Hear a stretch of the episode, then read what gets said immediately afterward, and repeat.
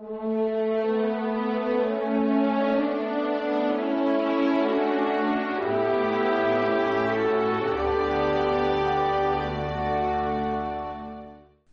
la noche orando. Jesús es verdadero Dios y verdadero hombre y aparentemente Dios no tiene necesidad de hablar con Dios. Bueno, habría que verlo porque Dios es uno y trino y por tanto el amor que se da entre el Padre y el Hijo es un amor en el que se conocen, se aman, se comunican. Qué importante es que cuidemos la comunicación con Dios. Jesucristo se pasaba las noches enteras hablando con su Padre Dios.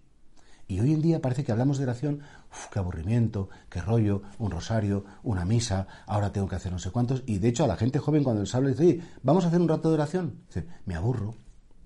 Y, y nosotros tendríamos que preguntarnos, ¿por qué nos aburrimos en la oración?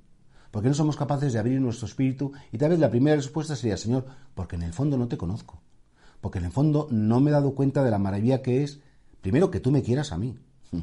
En segundo lugar, que además de quererme, que me tiendas la mano cada día, que me quieres tratar como un amigo íntimo, como la persona más amada, y eso es un privilegio. Y eso es un, algo que yo, por mis propios méritos, no habría alcanzado jamás. Y por tanto, ¿qué hay que hacer para, para cogerle un poquito más de gusto a la oración y no huir de ella como, pues primero, conocer más a Dios, Señor, conocerte más, saber qué piensas de mí, qué quieres de mí, qué piensas del mundo, qué deseas de la humanidad. En segundo lugar, darme cuenta que yo no soy un animalito que tengo que seguir mis pasiones y hacer solamente lo que me apetece o lo que el cuerpo me pide en cada momento. Jesús a lo mejor estaría muy cansado, claro que sí, y aun estando muy cansado diciendo, uy, qué bien me iría yo a dormir ahora. Él sabía que necesitaba rezar. Él sabía que tenía que, que empaparse del amor del Padre en su humanidad. Y por eso efectivamente pasaba mucho tiempo en oración. Mucho tiempo cada día. De hecho, también en santas escenas del Evangelio que dice Jesús, antes de que saliera el sol, él ya se iba a rezar.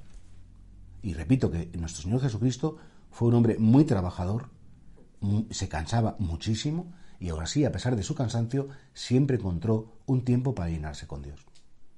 A veces, repito, nuestro mayor impedimento, aparte de no conocer realmente quién es Dios, es esa comodidad, ese espíritu de queja, esas excusas que nos buscamos para no forzarnos un poco.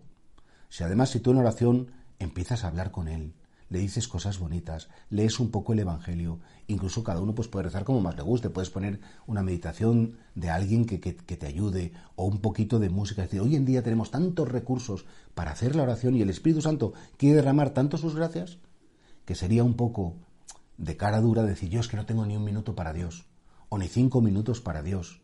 Sería decir, en definitiva, sería decir, Señor, yo es que no te quiero tratar. Y sobre todo, lo más grave es que dijéramos, es que no necesito estar con Él. Igual que es muy grave que una persona te dice, no necesito comer, es muy grave que una persona te diga, no necesito hablar con Dios. Eso significa que tiene el alma enferma, que necesita la sanación, que necesita precisamente más que nadie estar con Dios.